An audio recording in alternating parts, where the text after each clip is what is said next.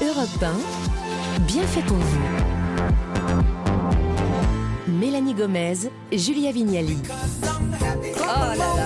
Comme Farel, on est happy dans le studio de Bienfait pour vous. Vous écoutez bien Europe 1 et ce matin, on apprend à être optimiste euh, au quotidien, même en temps de crise, même quand l'inflation explose ou que vos enfants, votre patron, les bouchons vous épuisent. On va faire ça grâce à deux expertes, Sarah Ravella, consultante en leadership et coach, ainsi qu'avec Marie-Caroline Péponnet, euh, professeure de yoga. Et bien, toutes les deux, elles sont également les auteurs du petit dictionnaire optimiste paru aux éditions de Limonaire. Alors, votre livre euh, se présente comme un dictionnaire de l'optimisme et dès la lettre A, vous parlez de l'ambition. Vous, vous ajoutez que ça peut être notre meilleur ami, mais en même temps aussi notre pire ennemi.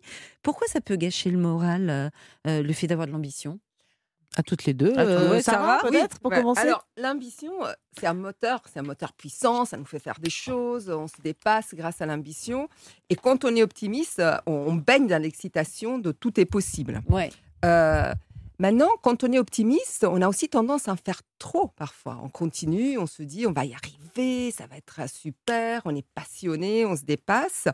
Et euh, on peut arriver qu'on pédale à vide. Vous voulez dire qu'on peut être déçu ou? Non, c'est pas qu'on est déçu, mais qu'on peut être épuisé. Vous voyez, Mm. l'hamster dans la roue, Ouais, c'est, c'est ça. c'est, euh, on y va, on y va, on y va, c'est super, on va y arriver. Et au bout d'un moment, on est épuisé, fatigué. Donc, euh, quand on est optimiste, l'ambition, c'est super, à condition de se donner un objectif, de pas 350 en Ouais. disant je vais y arriver, je vais y arriver, je vais y arriver. Parce que l'optimiste pense qu'il va toujours y arriver, même quand il est langue par terre à, Bien à sûr. quatre pattes. Marie-Caroline, dans le livre, donc à la lettre B, euh, c'est pour beau gosse. Euh, il s'agit de tous ces ex à qui l'on pense sans arrêt, vous dites, sans arriver à avancer de notre côté, c'est ça? Alors, mais vous êtes qui vous êtes aussi grâce à ces expériences? Quand on est optimiste, on essaye de justement de tourner. Oui. Euh, on arrive à la lumière grâce aux ténèbres. Et en fait, si Les sont- ténèbres, c'est nos ex, on est d'accord. hein. Alors, c'est des leçons ou des bénédictions Ouais. quand ça se termine bien. Euh, et surtout, on ne serre pas des momies du passé dans nos bras. On embrasse le présent et le futur. Vous voulez dire qu'il faut revisiter nos histoires d'amour euh, sous un autre angle et se Ouais, dire sous ouais, un il était et de- bien relou, mais tout de même, grâce Tout de à lui. même, grâce à lui, J'ai eu un bel enfant, j'ai eu. avancer. ouais. C'est ce que j'ai appris. Qu'est-ce que j'ai appris? Qu'est-ce que, en quoi cette expérience, aussi douloureuse soit-elle, m'a-t-elle fait grandir? Mhm. Ce qui est très important, c'est surtout de ne pas rester bloqué dans le passé, d'avancer. Et justement, regardez Shakira. Mhm. Elle a jamais été. euh, Toutes ces, tous ces titres ont cartonné. Sa rupture, justement, elle a fait un travail Avec le personnel. footballeur, là. Elle Elle s'est beaucoup amusée aussi à le faire payer, là, récemment. Elle a été trompée, elle a été trahie. ouais, ouais. C'est horrible. Et, et ce qui est très important, c'est que le plus grand investissement, c'est votre développement personnel. Donc, au contraire, il faut les remercier pour ce travail que vous avez fait sur vous. Ouais, vous et avez raison. pardonner. Et pour le Botox, euh, B comme Botox, ça m'intéresse un petit peu.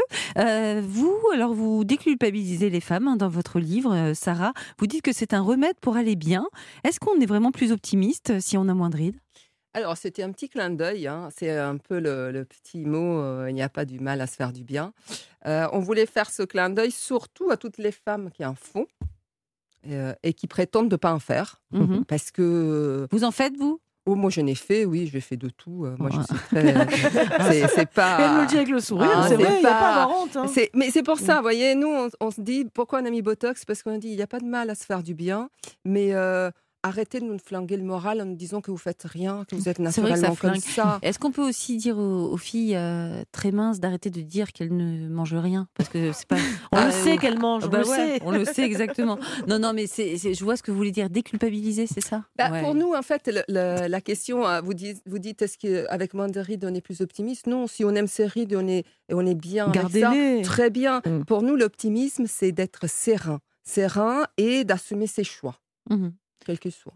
On peut aussi avoir la chance de rencontrer, c'est la lettre E, là, des personnes qui nous apportent de l'énergie.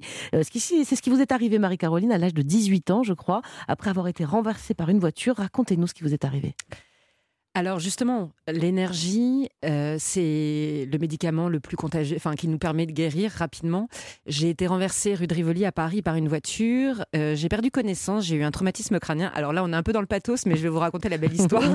bon, je crois. Et en fait, justement, j'en ai parlé parce que c'est très important. Le dernier souvenir que j'ai après partir dans le coma pendant deux jours, c'était la voix du pompier qui me disait reste avec moi. Mhm. Et j'ai toujours dit, justement, pour toutes les personnes qui sont à l'hôpital, en fin de vie, euh, malades, de... c'est très important. Les mots ont une puissance qu'on n'identifie pas, en fait. Vous direz que ce pompier, la voix de ce pompier vous a donné de la force, Ouais, ça? ça m'a donné de la force. Et ce qui est très important, c'est d'aller voir les gens, justement, quand vous avez des gens qui sont malades, etc., de les encourager, de les soutenir avec des mots Mhm. qui, justement, peuvent aider. Peuvent aider et euh, peuvent accompagner. Parce que les mots, en fait, ont une puissance aussi. Donc, quelqu'un qui parle tout le temps négativement, Bah oui. il lui arrive pas. euh, de voilà. très belles choses. De- il faut parler, justement. Les mots ont une énergie, en fait Mhm. tout a une énergie. Ce que vous voyez, les gens que vous fréquentez, ce que vous Bah, mangez. ça veut dire qu'il faut arrêter de fréquenter les gens qui nous tirent vers le bas alors. il faut. Alors, qu'est-ce qu'on- quand même. Qu'est-ce qu'on Mm. en fait de cela? Parce que bah, Alors, quand vous notamment n'avez dans- pas le il choix. y a la famille aussi. Qu'est-ce qu'on fait? La lettre F, vous c'est la famille. Comment on reste de bonne humeur quand on, je sais pas, on a une belle-mère qu'on déteste ou un père ou un oncle insupportable? Alors, il faut On veut- composer, Ouais, j'aime pas ça. pas prendre personnellement. Mm. Sarah, qui est italienne, qui a une grande famille. Ouais. Bah, la famille, c'est euh, euh, nous on a trois solutions. hein, la famille, vu qu'on peut pas les éliminer, euh, ça se fait pas, c'est pas de bon ton. Dosage homéopathique. hein, vous êtes, il y a des obligations, mais en fait, comme ça, ça, comment Ça dire pompe. français, ça pompe l'énergie. Donc euh, réduire les, les- les fois que vous, vous voyez, en tout cas les membres de la famille qui sont Toxiques un peu, toxiques, Mm. fatigants, euh, à votre belle-mère. Voilà. Écoute sélective. Parce que parfois, ils parlent, ils parlent, ils parlent, ça ne nous intéresse pas et Pas on ne peut tout. pas réagir, ça va les, voilà, ça va les embêter, donc on fait semblant. Ouais, d'accord. Ouais, on pense à autre On chose. passe aux choses, Mhm. on fait la liste des courses, Mhm. euh, voilà, On on fait fait les choses qu'on a à d'abstraction. C'est pré- faire. présence-absence. Ouais. Mhm. Et après, recentrage, euh, se concentrer sur soi et savoir aussi que si vous en énervez, euh, en psychologie, on dit qu'il faut euh, trois pensées p- positives pour compenser une pensée négative. Donc, quand vous avez des irritantes, cherchez deux, trois choses qui vous font plaisir euh, pour compenser. Voilà. Bon, puisqu'on parle de la famille, on sait que les femmes sont souvent celles qui euh, portent toute la charge mentale du foyer. Euh, comment vous faites, vous, euh, Marie-Caroline, pour évacuer cette pression quotidienne qui peut nous miner hein, au féminin, pour le coup? Euh, Quelles sont vos astuces? Alors, déjà, c'est en parler. Après, c'est faire le tri des urgences. Accepter l'imperfection, simplifier, anticiper aussi. Par exemple, moi, je fais toujours les fournitures scolaires de mes enfants au mois de juillet. Mhm. et pas à la rentrée quand c'est en rupture de stock. Après, prendre soin de soi, se faire des petites bulles, euh, des petites pauses quand on peut, que ce soit un café avec une copine, même pour les jeunes mamans, moi je donne des cours de yoga à des jeunes mamans, même si le, petit, le bébé est tout petit, d'essayer de prendre une heure Mhm. pour soi comme on peut. Mhm. Et enfin, savoir dire non. C'est très difficile, mais savoir dire non, parce qu'en fait, quand on dit non à certaines choses, on dit oui à soi-même. Ça vous fait J'ai envie- de dire non à quelqu'un. Pas à moi. Vous évoquez également les HPI. Alors, rien à voir avec euh, les hauts potentiels intellectuels. Là, il s'agit des hauts potentiels insupportables. Comment les repère, eux, notamment euh, sur notre lieu de travail, Sarah? Alors, faut lire le petit dictionnaire. hein, On les Hein a tous listés. Là. Ça va de celui qui a un nouveau problème face à chaque solution, à celle qui est d'un moi, ma vie, mon œuvre. Vous savez, euh, vous pensez, euh, j'imagine que vous On voyez des personnes. personnes, ouais. On a des spécimens, comme vous le dites, spécial entreprise, hein, le champion de la diversité qui vous dit Mais oui, moi je suis pour, regarde, j'ai une femme dans mes équipes, sur Mhm. 250, c'est bien. Euh, et d'autres dans la vie courante, hein, il y a toujours un goujat qui dit euh, qui maltraite le serveur parce qu'il n'est pas à son niveau. Donc vous avez tous les spécimens. Euh, nous, pour revenir à ce que disait Marie-Caroline, hein, c'est des petites épreuves pour notre patience, mais c'est très bien. Ça, ça nous oblige à travailler la patience Oui. ce qui est quand même toujours un travail intéressant. Ça nous apprend à verbaliser les choses, à les dire et les dire proprement. Parce que Mhm. la réaction naturelle, c'est quand même de réagir euh, Avec façon violence. ou assez en- violente. euh, alors là, un petit mot d'humour. euh, Oui, ou, peut euh, désamorcer la avec situation. l'humour, tout désamorcer passe. le- Avec l'humour, oui. c'est Avec l'humour, tout euh, passe. Avec euh, voilà. pour leur faire comprendre qu'il y a des comportements qui ne sont pas acceptables. Oui, Mm. c'est c'est pas mal l'humour. On va en reparler d'ailleurs dans la Ouais. suite de l'émission. Merci à toutes les deux. On vous retrouve dans un très court instant sur Europe 1. Comment être optimiste de nos jours quand on a l'impression que tout part à volo autour de nous? Eh bien, il y a des astuces pour s'entraîner à profiter de la vie et on va encore les partager avec vous. Alors à tout de suite sur Europe 1. Europe 1, bien fait pour vous. Julia Vignali et Mélanie Gomez. C'est cadeau, Julia Vignali. C'est ma chanson Mais qui oui, me met la When the rain begins to fall. Ah, génial. Ça, quand j'ai pas le moral, j'écoute Ouais. ça. Alors ça c'est le truc de Julia Vignali, mais donc vous êtes sur Europe 1, il est 11h31 et on dit stop au pessimisme ce matin. On va, on écoute les conseils de Sarah Ravella et Marie-Caroline Péponnet, co-autrice du Petit Dictionnaire Optimiste paru aux éditions de Limonaire. Alors vous parlez beaucoup dans votre livre, toutes les deux, euh, du numérique, des réseaux sociaux, par exemple de TikTok, euh, d'Instagram. Euh, et ça c'est, selon vous, euh, Marie-Caroline, comme l'alcool, c'est à consommer avec modération si on veut garder sa joie de vivre. Complètement. Oui. Ce qui est important, c'est d'être dans la vraie vie, non? Bah oui. C'est important de, aussi de se protéger, de suivre des comptes qui vous inspirent, pas des comptes où vous vous sentez moins bien. Vous voulez dire quoi Sur Instagram, par sur exemple? Instagram, sur TikTok, de suivre des choses qui vous distraient, Mhm. de, suivre des comptes qui vous informent. Moi, il n'y a que du jardinage et de la cuisine. Et Mais genre, surtout des choses qui vous font on du arrête. bien, des Ouais. choses qui vous font du bien. Il peut y avoir des top modèles qui vous font du bien, qui vous, Mm, qui vous inspirent.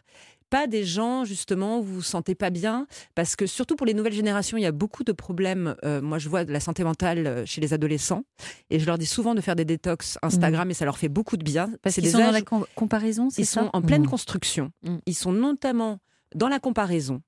Et en plus, euh, justement, ça influe sur leur santé mentale. Donc Parce c'est qu'ils- particulièrement toxique pour leur optimisme quand ils sont ados, encore Exactement. plus hein, que pour nous. plus avec tous les filtres, Mm. quand ils ont des problèmes de peau à l'adolescence, etc., tous les filtres Instagram. Quand ils se voient dans le miroir le matin, euh, ça va Exactement. plus du tout. Donc Mm. c'est très important et je pense peut-être que dans les prochaines années, euh, là les jeunes sont en train de se réveiller, il y a une nouvelle génération beaucoup plus consciente sur la, mode- justement sur la façon de consommer, la façon de vivre, etc. Beaucoup plus authentique, beaucoup, Beaucoup plus naturel. authentique hein. et je Mm. pense qu'il y aura peut-être les réseaux sociaux vont être moins consommés au fur et à mesure. Ben, déjà, Pour, euh, le statut d'in- d'instagrammeur est remis Ouais. en cause. Exactement, euh, les influenceurs, Voilà. etc. Pour justement que les jeunes se rendent compte euh, que c'est très important, que le goût de l'effort, Mm. de travailler. Les influenceurs, ça leur donne des images faussées. Nous, à l'époque, souvenez-vous, nos héros, il y a quelques années, c'était des acteurs de cinéma, c'était des chanteurs, c'était des, Des gens qui des, bossaient. des hein. gens qui bossaient, c'était des hommes politiques. Moi, c'était Nelson Mandela. Mm. Maintenant, les jeunes s'identifient à des influenceurs. Alors, il y en a qui sont adorables, hein, j'en connais sûr. plein. Mais ce qui est très important, donc il y a des dérives. Mm. Donc c'est aussi d'informer, d'éveiller les consciences, comme l'alcool, comme le sucre, à consommer avec modération. Ouais, c'est pas bon pour le moral. Euh, pour nourrir votre optimisme, Marie-Caroline, vous vous êtes intéressée au Kama Sutra. Alors j'aimerais bien comprendre euh, le lien, parce qu'on ne parle pas forcément de galipette au lit, c'est plutôt, vous dites, comme une philosophie. Vous vous en inspirez comment et pour euh, quoi, par exemple, dans votre vie du Kama Sutra? Alors On dit on sous a On dit pas Soutra plutôt, Julien Ouais.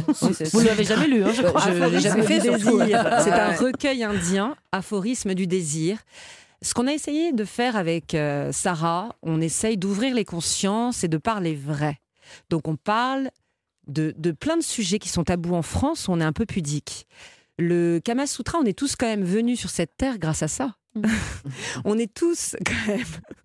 On n'est pas venus par la cigogne. Bien sûr. Donc c'est très important Ah de bon démystifier euh, et de se rendre compte que c'est un, en fait, c'est un recueil indien très spirituel, une sorte de philosophie de l'amour et de la famille pour une vie heureuse avec tous les plaisirs. Donc il faut lire le Kama Sutra ou il faut le faire? Alors, sachez que Les les, galipettes, c'est que 10% du livre. Tout le reste, c'est comment construire une maison, comment vivre sa grossesse, Mmh. comment se disputer avec son conjoint de la meilleure façon. Alors comment on fait justement pour se disputer avec son conjoint de la meilleure façon? Alors, non, non, mais attendez. Et même, je vais vous raconter comment être en communion spirituelle avant la communion sexuelle. Ah oui. J'ai même emmené mon mari faire un, je l'avais offert un cours de tantra. Euh, et, et justement, et en fait. Et il est sorti que- de là optimiste ou Eh ben non, non, s'est mais il s'est endormi. Il s'est endormi. Il m'a dit, mais attends, mais c'est hyper spirituel ton truc. Parce que justement, Il était tout ce qui... Mais il était un peu déçu, quoi. Et en fait, regardez Sting, il est en pleine forme. Bah oui. Il pratique le tantra, le kama sutra. Il en- C'est une philosophie de Mhm. vie. Et donc, ce qui est très C'est important. votre Bible, quoi. C'est- Non, c'est pas ma Bible. C'est pas ma Bible, mais on a essayé de démystifier ça parce que pendant le Covid, justement, on a écrit le livre à la sortie du Covid. Il y a eu beaucoup de bébés qui sont nés à la sortie du Covid parce que les gens avaient pratiqué Les le couples Kama se croisaient enfin. Exactement, les couples se croisaient enfin. Et ce qui est très important, c'est de s'inspirer du Kama Sutra. Vous savez, il y a beaucoup de postures qui ont des noms d'animaux, Mhm. la posture de l'abeille, etc. Il vaut mieux dans la vie avoir l'énergie d'une tigresse que d'un Mhm. ver de terre.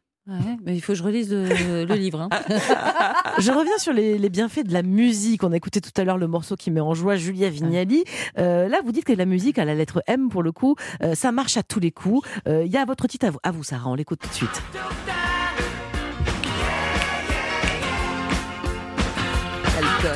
Et celui de Marie-Caroline, pour le coup, euh, voyons si ça nous inspire. C'est Coldplay?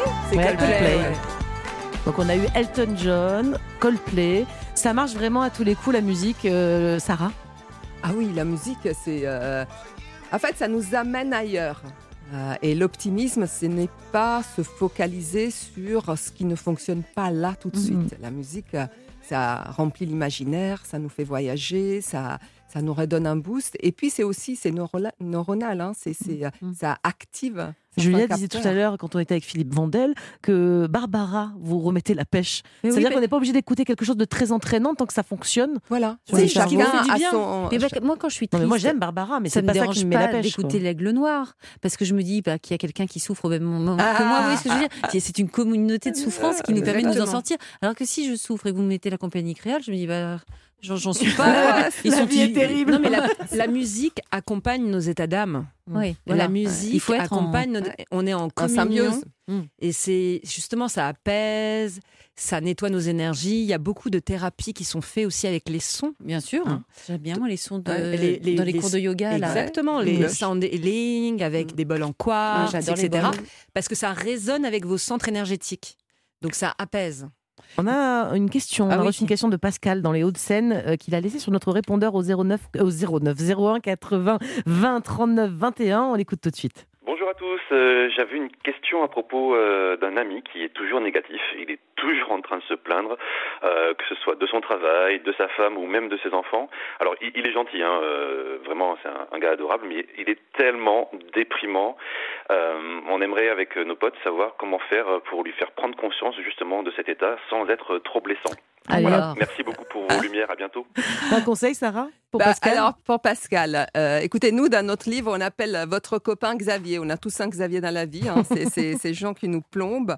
Euh, et dans les Xavier, il y a les Xavier qui se soignent et les Xavier qui se- ne se soignent pas, euh, pour, pour qui la cause est perdue. Alors, parce qu'il faut être optimiste, pas naïf. hein. Mm. C'est- c'est, euh, euh, pour vérifier, nous, ce qu'on vous conseille avec votre ami, votre pote, c'est de euh, commencer à lui montrer systématiquement ce qui va bien. Quand, même oui. quand tu racontes des choses abominables euh, avec son air de, de cocker euh, abattu, vous lui dites Ah, mais regarde, oui, c'est vrai, tu as raté le truc, mais euh, Oui. ce matin, il faisait beau, hein, un peu comme votre chroniqueur tout à l'heure. Et essayez de le faire euh, systématiquement et voyez comment il, euh, il réagit. Euh, et puis, euh, essayez de lui montrer, vous dites comment je peux ne pas le blesser, essayez de lui montrer, de lui faire des remarques en parlant de quelqu'un d'autre. Ah, tu Mm. sais, j'ai vu Jules. euh, Il se plaint tout le temps, il se plaint tout le temps. pénible. hein. en fait, euh, j'ai essayé de lui ça, dire, etc. Tu vois, c'est, euh, mais je sais pas comment faire. Qu'est-ce que tu ferais Ah. toi Vous voyez, Ah, vous génial. renvoyez. Et Pascal, j'espère que ça marchera. Si ça marche pas, alors ne vous tuez pas la tâche. Lisez Débarrassez-vous de. Xavier. Et Voilà, lisez dans le Xanax livre, dans la- X dans le comme. Xanax. Exactement. parfait. Merci beaucoup les filles. Merci à vous deux pour cet éclairage sur les Ah, c'est astuces bien, pour aussi. rester optimiste, quels que soient les embrouilles, les problèmes, la morosité ambiante. Il est possible de rester optimiste et c'est ce qu'on va continuer de faire, Mélanie. hein. Et oui, on va accueillir un autre duo de femmes avec la joie de vivre, les bienfaitrices d'Europe 1. Alexia Cornu va nous expliquer le lien entre stress et prise de poids et surtout nous donner ses conseils pour se débarrasser des deux avec Xavier. Tiens, on les met dans la même, euh, dans la même brouette. Et puis, en revanche, on va adopter le précepte d'Amélie Escourou, miser à fond sur les protéines végétales dans notre assiette. Elles sont bonnes pour la santé comme pour le portefeuille. Alors restez avec nous sur Europe 1.